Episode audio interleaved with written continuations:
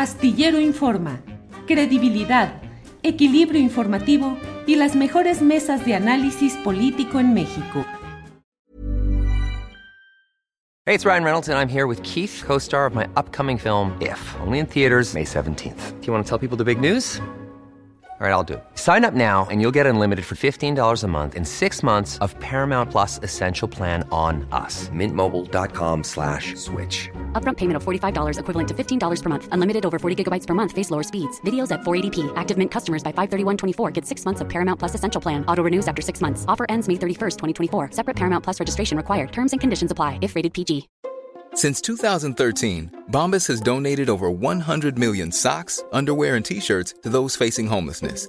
If we counted those on air, this ad would last over 1,157 days. But if we counted the time it takes to make a donation possible, it would take just a few clicks. Because every time you make a purchase, Bombas donates an item to someone who needs it.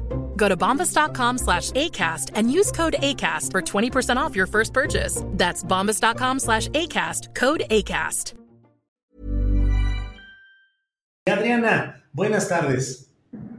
¿Cómo estás, Julio? Muy buenas tardes. Saludos a toda la, la, audiencia, a todos los que nos ven por acá, que tengan un excelente inicio de semana, Julio. Y pues un fin de semana muy movido, con un evento muy particular que aglutinó a pues eh, gran parte de las figuras políticas, eh, sobre todo de las, de las relevantes y los tres poderes, Julio. Sí, vaya que eh, fue un dominguito muy cargado porque pues Adriana Buentello se, se realizó un aniversario más de la promulgación de la Constitución eh, de los Estados Unidos mexicanos. En Querétaro, en el histórico Teatro de la República, han sido ceremonias usualmente muy eh, tradicionales, muy protocolarias las que se realizan ahí, Adriana, pero en esta ocasión, desde mi punto de vista, fue la confrontación abierta en el escenario institucional del choque de las dos posturas que están eh, caminando rumbo a la elección de 2024, la sucesión pre presidencial, pero que de hoy están por primera vez, Adriana, mostrándose en el terreno netamente institucional. Lo vimos desde la llegada del presidente de la República, los saludos corteses, pero no cálidos del presidente de la República hacia el presidente de la mesa directiva de la Cámara de Diputados, Santiago Krill, y para la presidenta, la nueva presidenta de la Corte, Norma Piña. Y luego adentro el movimiento de los uh, identificadores para que finalmente los titulares de los dos poderes de los tres de la Unión, como son el legislativo y el eh, judicial, quedaran pues más lejos de lo usual respecto al centro político que ha constituido el presidente de la República. Y luego los discursos, Adriana, que estuvieron realmente de leerlos y releerlos, Adriana. Pues hay muchos mensajes entre líneas, pero también incluso el lugar que ocupó Santiago Krill, eh, pues como presidente de la Cámara de Diputados, también llamó la atención porque él mismo en entrevista en la mañana, pues también dijo que pues era una cuestión burda porque al parecer hubo un cambio también y, hubo un, eh, pues no se respetaron los protocolos de acuerdo a lo que dijo el propio Santiago Krill y también la ministra eh, presidenta de la Suprema Corte de Justicia de la Nación, Norma Piña, por un lado, pues enalteciendo una eh, supuesta independencia del Poder Judicial, pero al mismo tiempo también menciona el tema eh, de que una mujer por primera vez llega a la Suprema Corte de Justicia de la Nación.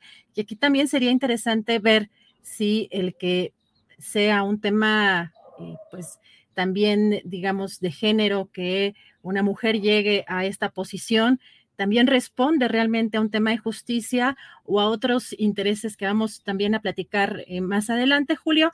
Hoy, por lo pronto, bueno, comentar que en eh, pues en este evento que mencionas precisamente ayer, Julio, en esta promulgación, en este aniversario eh, de la promulgación de la Constitución allá en Querétaro, pues destaca, por un lado, el mensaje del gobernador de Querétaro, Mauricio Curi, entre indirectas, Julio, pues también, por un lado, dijo que México se libró del poder de un solo hombre y, y en, el pasado, y la supremacía de la Constitución que no admite, dice, atajos, planes o procedimientos legislativos para violentarla.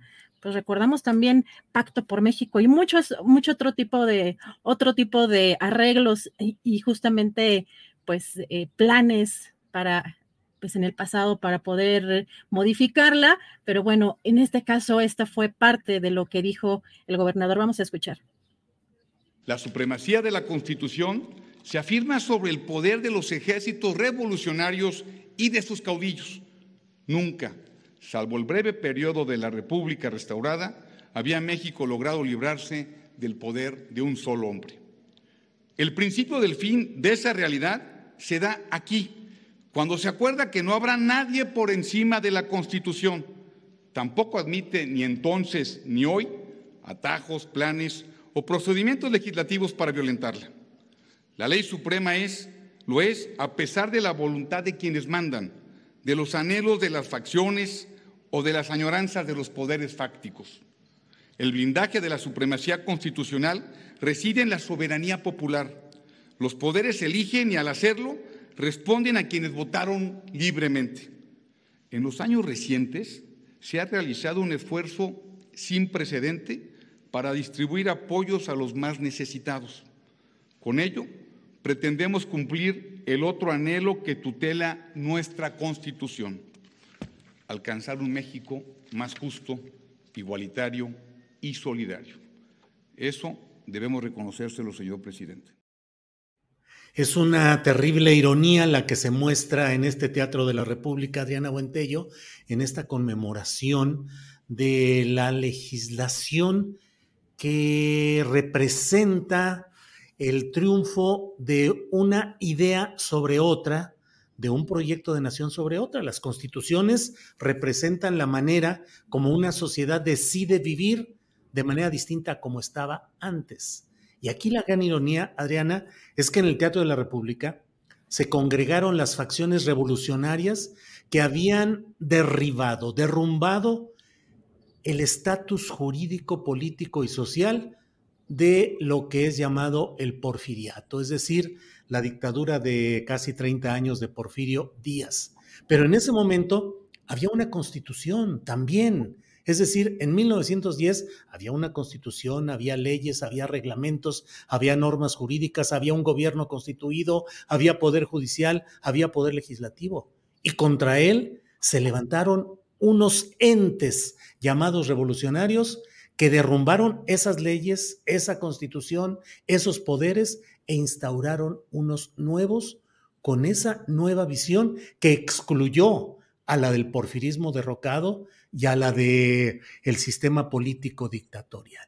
Hoy, eh, los panistas, Krill, el gobernador de Querétaro, Curi, y la cuasipanista, o al menos alineada con el panismo, que es la ministra Guala, la ministra Piña, eh, pues entonces ahí ¿no? quieren ahora integrarse desde la oratoria a lo que no ganaron en las urnas y tratan de dinamitar o de echar por la borda acuerdos legales como los son los que se han aprobado ya en la Cámara de Diputados y está por aprobarse en la Cámara de Senadores. Ah, caray, pues entonces se pregunta uno, ¿cuál es el sentido de una conmemoración de una constitución tan parchada, remendada para fines de injusticia y de corrupción, cuando estos personajes ahora quieren, por la pura oratoria, decir, eh, vamos a luchar juntos, vamos a unificarnos. Es un discurso de revisionismo histórico y de hipocresía política, según mi punto de vista, Adrián. Julio, y pues mencionar también que en este tema llamó mucho la atención. Vamos a ver si puede Andrés ponernos ahí el video como la ministra Piña, pues en un momento no se levantó, estaban todos de pie y pues fue muy criticado el, el pues el que no se hubiera puesto de pie la ministra, pero por el sector de la oposición, pues fue bien visto el no, de alguna manera, el no rendirle pleitesía eh, al presidente, pero llamó mucho la atención justamente estas imágenes, Julio, y lo que dijo justamente ayer en este evento fue la, o resaltó la independencia del Poder Judicial. Vamos a escuchar qué fue lo que, lo que dijo. Y nunca, nunca perder de vista la independencia judicial, la de los juzgadores y, la de uno de los poderes constitutivos de la República. Una judicatura independiente es pilar de nuestra democracia. Es el legado que nos transmite nuestra ley fundamental. Tenemos la responsabilidad de preservarla y fortalecerla. De lo contrario, corremos el riesgo de mermar esta garantía en detrimento de las propias personas que nos demandan justicia. Es un discurso retórico con vehemencia para tratar de darle fuerza al argumento, pero pues la verdad es que ni ahora, ni antes, ni mucho más allá ha habido una verdadera independencia del Poder Judicial de la Federación. Todos los ministros han sido colocados ahí por arreglos políticos entre las fuerzas dominantes y el presidente en turno, la propia ministra Piña, a quien yo en su momento pregunté, el mismo día que la designaron como presidenta de la Suprema Corte de Justicia, puse un tuit que decía, ¿es Piña o es Peña? Porque en realidad ella fue puesta por Enrique Peña Nieto y hoy está colocándose en el espectro de una presunta defensa de un poder judicial de la federación que bien sabemos los mexicanos que está lleno de una enorme corrupción, lo diga o no lo diga Andrés Manuel López Obrador, independientemente de lo que diga la mañanera, sabemos cuál es la situación descompuesta y putrefacta de este poder en lo federal y en los estados. Y sin embargo, hoy se hace una defensa eh, de pretensiones poéticas, épicas, la heráldica de la honestidad, la limpieza, la congruencia, la independencia del Poder Judicial de la Federación. Eh, hay una película, Adriana, de Ingmar Bergman, el gran cineasta, que se llama El huevo de la serpiente, que en esencia dice que es previsible ver el futuro, ver lo que sucede, porque es como ver la película delgada del huevo de la serpiente que permite ver adentro el reptil que está listo para salir y es una película que habla sobre cómo se va gestando el nazismo y cómo la gente, aún viendo el huevo de la serpiente, no quiso o no pudo ver lo que ahí estaba a la vista. Entonces, hoy estamos en presencia, me parece a mí, por el uso político que le están dando en las primeras planas de los periódicos, los comentaristas del PRI, del PAN, de Vamos por México, toda la derecha y la reacción están endiosados hoy con su nueva heroína, que es la ministra Piña, porque no se levantó como si eso fuese una declaración eh, de principios de sillería, es decir, de butaquería, de levantarse o no levantarse, y por otra parte, por el discurso, que no deja de ser un discurso, pues francamente, demagógico. Adriana.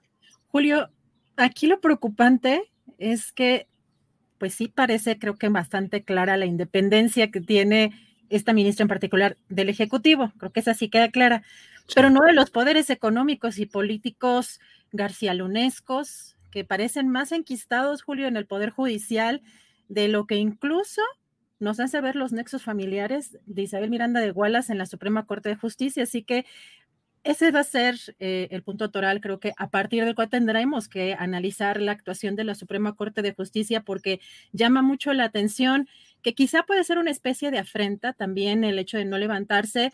Quien lo quiere ver a lo mejor en términos feministas, de no pues levantarse frente a un hombre, bueno, pueden haber muchas interpretaciones, pero sí llama mucho la atención que la independencia, bien, está del lado eh, del Ejecutivo, pero de otros poderes, esa es la parte que más preocupa y la que parece que no ha cambiado en nuestro país, Julio. Y lo que dijo el presidente, bueno, primero vamos a escuchar lo que dijo Krill, porque también llama mucho la atención que pues también es un poco eh, quizá eh, ver un escenario un tanto rosa de lo que fue el proceso de la elaboración de la constitución y cómo el acuerdo, los diálogos o el diálogo entre la oposición. Y, bueno, hay, hay un tema también que, en el que se quiso pues también abanderar el propio Santiago Krill.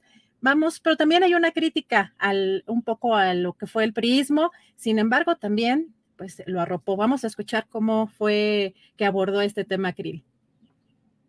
La nueva hegemonía no dialoga, impone, simula, se arropa en el principio de la no reelección, crea un partido que dura en el poder más del doble del tiempo que el de la dictadura de Díaz. Su mérito es que logra, eso sí, un periodo de crecimiento, aunque gobierna sin diálogo, sin diálogo plural e incluyente. El partido hegemónico acabó por escuchar, por dialogar y por lograr, junto con la oposición, su apertura democrática. Sin esa voluntad que hoy debemos de reconocer, difícilmente se hubiera dado un cambio político en paz y por la vía de las instituciones. Era de esperarse que hubiéramos arribado a un amplio consenso en torno a las instituciones y a las reglas electorales. Esto no es así. Nuevamente los acuerdos se frustran. Lo que debe resolver la política y el diálogo, eso nos toca a nosotros. Incomprensiblemente, el Tribunal Constitucional lo tendrá que dirimir. Rectifiquemos, aún estamos a tiempo, no tenemos por qué repetir los errores del pasado. Hey, it's Ryan Reynolds and I'm here with Keith, co-star of my upcoming film If, only in theaters May 17th. Do you want to tell people the big news? All right, I'll do it. Sign up now and you'll get unlimited for $15 a month in six months of Paramount Plus Essential Plan on us. Mintmobile.com slash switch. Upfront payment of $45 equivalent to $15 per month. Unlimited over 40 gigabytes per month. Face lower speeds. Videos at 480p. Active Mint customers by 531.24 get six months of Paramount Plus Essential Plan. Auto renews after six months. Offer ends May 31st, 2024. Separate Paramount Plus registration required. Terms and conditions apply if rated PG. Hiring for your small business? If you're not looking for professionals on LinkedIn, you're looking in the wrong place. That's like looking for your car keys in a fish tank.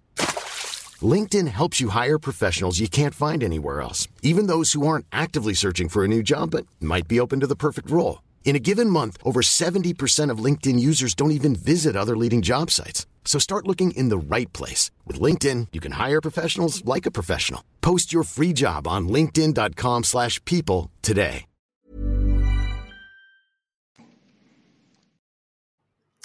Fíjate que Santiago Krill estuvo ahí en, no por él mismo, es decir, no como Santiago Krill, no como panista, no como precandidato a la presidencia de la República, sino como presidente de la mesa directiva de la Cámara de Diputados.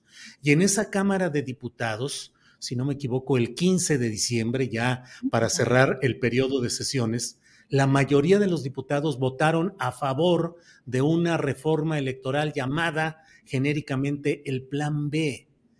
El propio Krill, como presidente de la mesa directiva, tuvo que sancionar, digamos, tuvo que eh, dar la aprobación formal de la votación mayoritaria que dijo que se aprobaba ese plan electoral.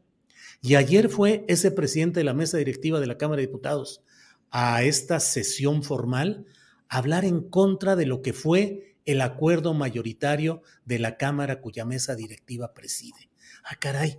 Entonces, Krill fue a hablar por sí, por su partido y por su precandidatura, y no por los diputados a los que representa, porque resulta una asonada política el decir en contra de lo que te de lo que resolvieron aquellos a quienes supuestamente representas, por un lado. Y por otro, el ejercicio de revisión histórica que trata de hacer eh, Santiago Krill es de verdad intelectualmente deplorable y desfondado. No tiene más que la visión de la derecha más, es, es decir, él pretende que en la elaboración de la Constitución convergieron los diálogos entre los porfiristas, los desplazados, los derrotados y los revolucionarios que habían tenido su Convención Nacional Revolucionaria con eh, carrancistas, obregonistas, constitucionalistas, villistas y zapatistas, luego para ponerse de acuerdo para una constitución más adelante. Pero desde luego que no es ese diálogo que él pretende plantear ahora.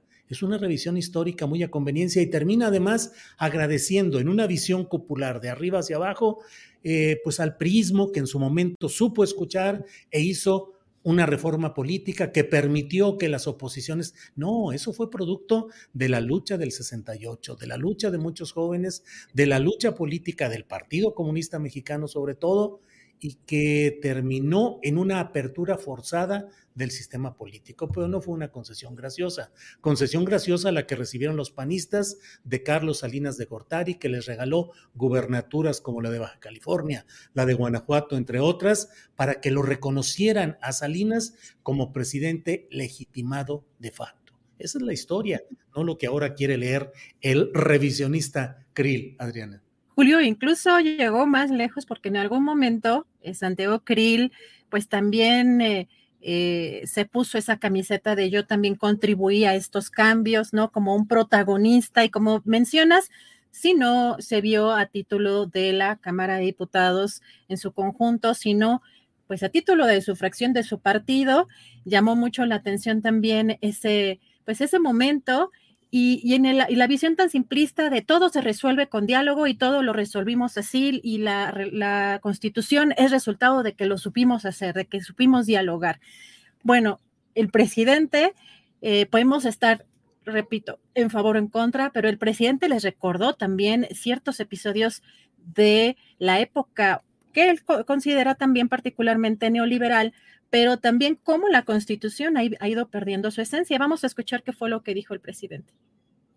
Durante el periodo neoliberal de 1983 a 2018, los retrocesos en materia de defensa de la soberanía y del bienestar de nuestro pueblo se fueron haciendo cada vez más evidentes hasta llegar a casi resucitar la política económica y social porfirista.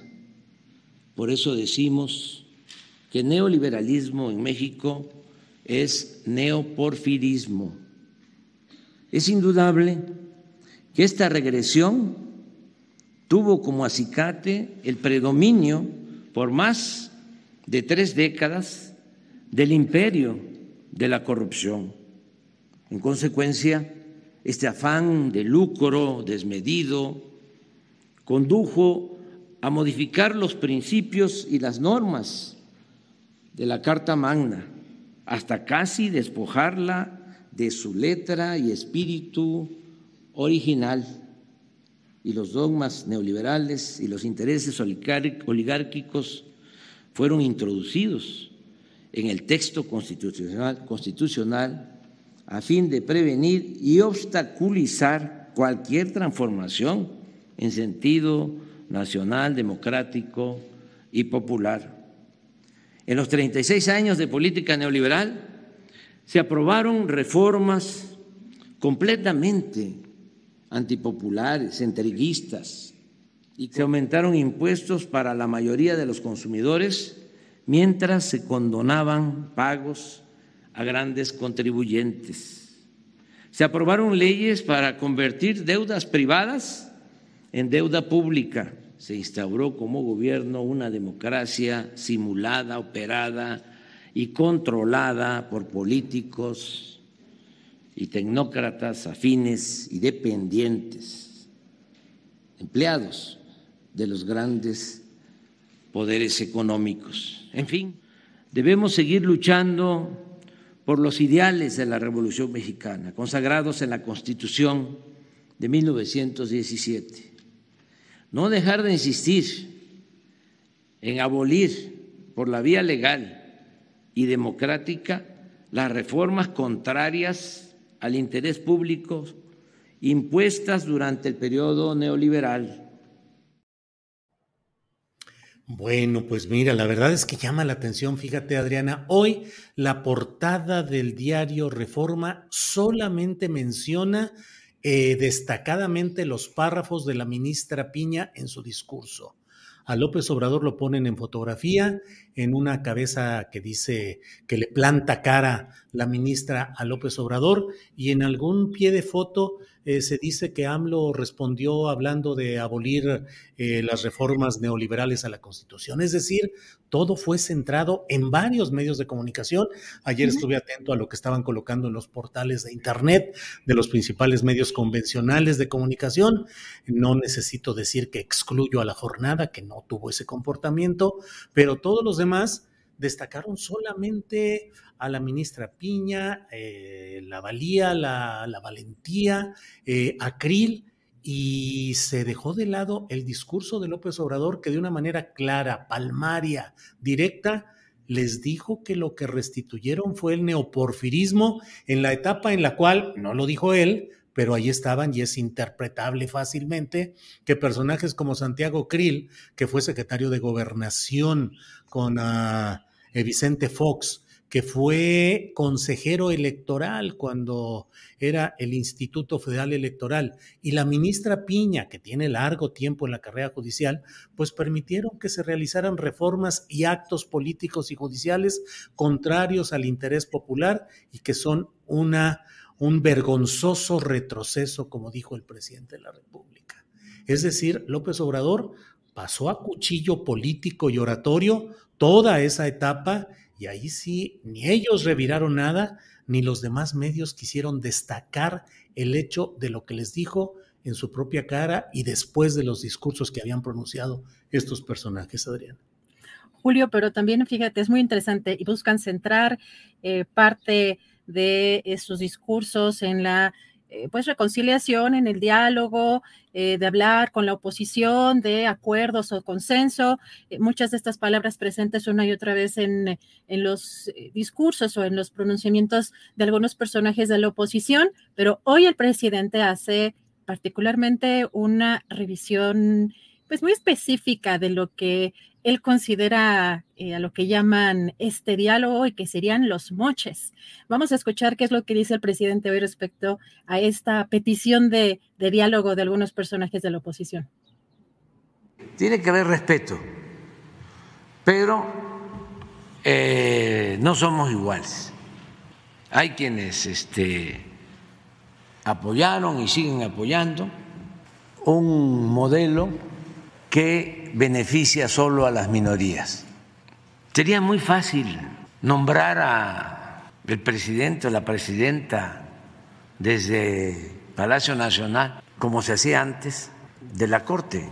Sería fácil conseguir la aprobación de todas las iniciativas que enviara el Ejecutivo al Legislativo.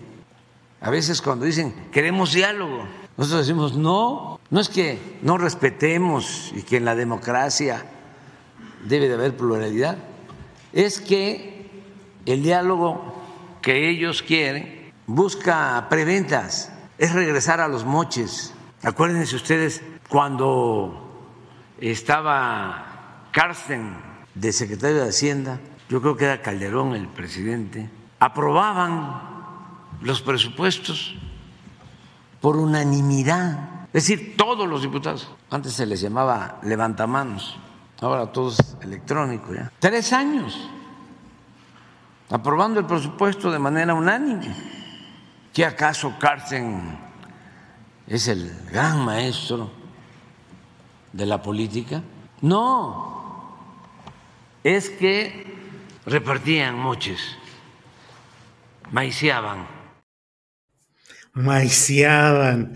Pues sí, la verdad, Adriana, es que eran las épocas en las cuales había votaciones mayoritarias, en las cuales eh, ganaba abiertamente la postura que proponía el presidente de la República. Eran los años en los que de veras no se batallaba para nada en que el presidente de la República sacara adelante los nombramientos que deseara sin ningún problema, porque así era, así estaba funcionando el sistema político con esa oposición que en términos muy generales era una oposición eh, ineficaz porque así fue diseñada conforme a la reforma eh, electoral que en su momento implantó eh, Jesús Reyes Heroles, que era secretario de gobernación, con José López Portillo, la llamada Lope.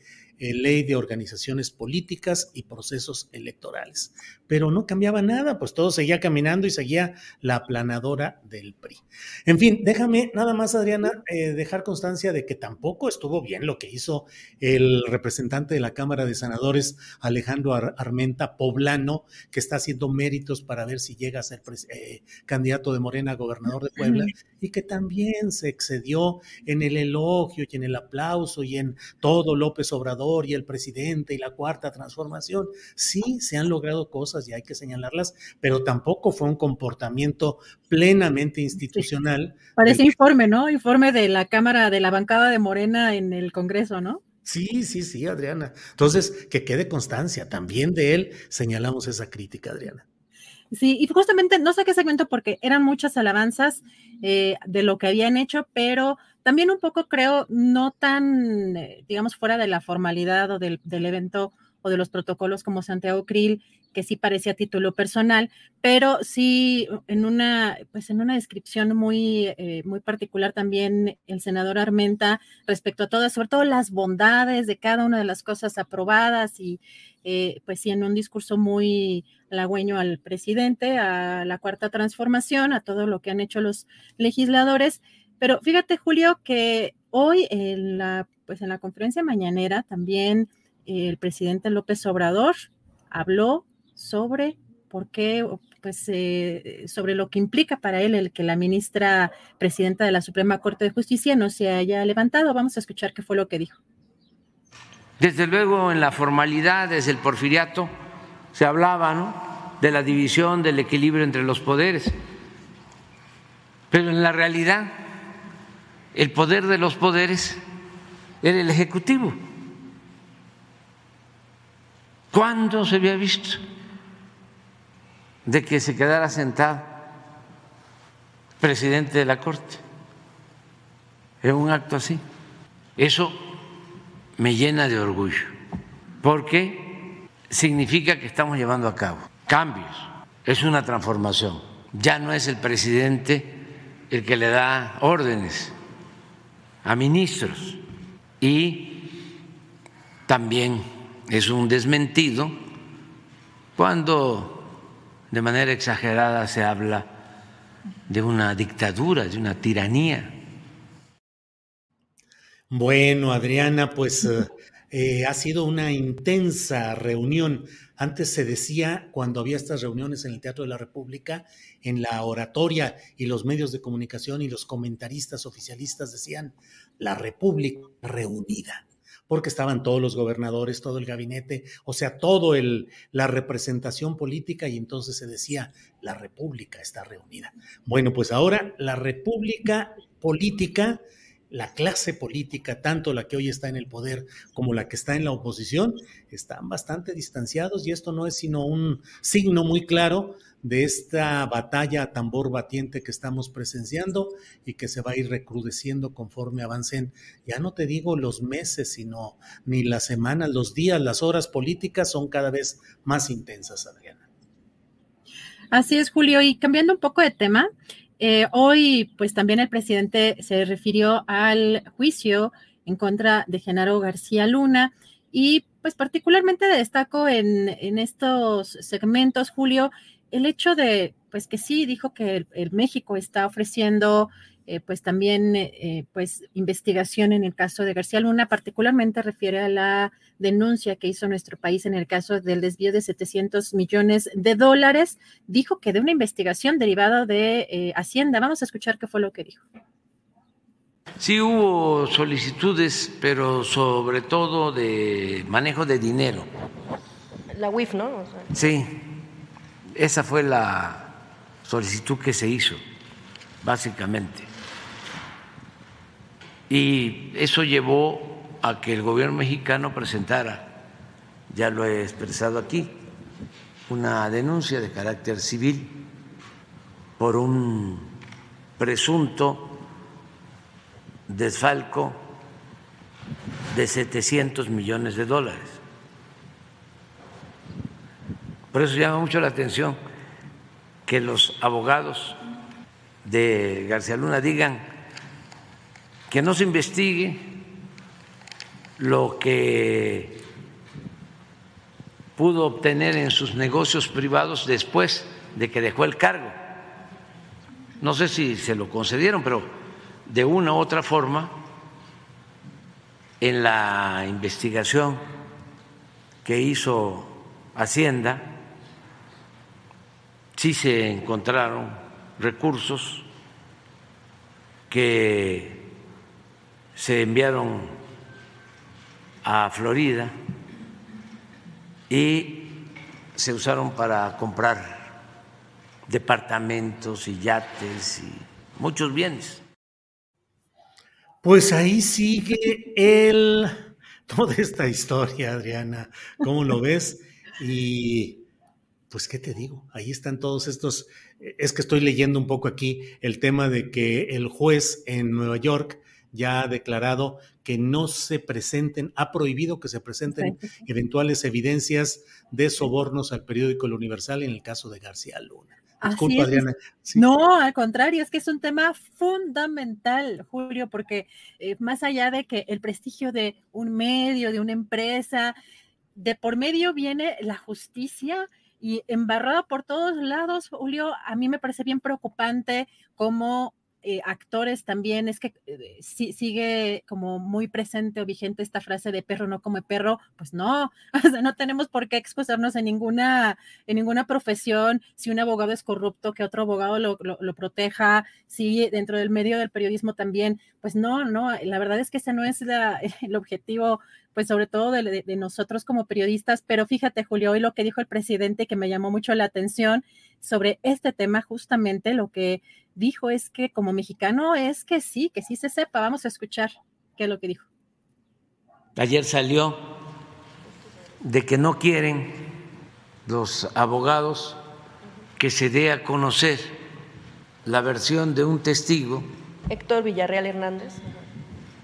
Que habla de que entregó García Luna o la Secretaría de Seguridad que manejaba recursos a un periódico de México. También los mismos abogados dicen, eso no. Yo digo como mexicano, eso sí, claro, todo. Las series de Netflix quedan superadas con todo lo que está saliendo. Vamos a esperar no nos adelantemos, todavía. Creo que falta esta semana y la otra. Entonces, vamos a esperarnos. Bueno, pues vamos a esperarnos, pero ya está ahí esa resolución del juez Kogan en Estados Unidos ¿No se merece tu familia lo mejor? Entonces, ¿por qué no los mejores huevos? Ahora, Egglands Best están disponibles en deliciosas opciones. Huevos clásicos, de gallina libre de jaula y orgánicos de Egglands, que ofrecen un sabor más delicioso y fresco de granja que le encantará a tu familia. En comparación con los huevos ordinarios, Egglands Best contiene la mejor nutrición como 6 veces más vitamina D, 10 veces más vitamina E y el doble de omega 3 y B12. Solo Egglands Best. Mejor sabor, mejor nutrición, mejores huevos. Visita egglandsbest.com para más información. Para que te enteres del próximo noticiero, suscríbete y dale follow en Apple, Spotify, Amazon Music, Google o donde sea que escuches podcast. Te invitamos a visitar nuestra página julioastillero.com.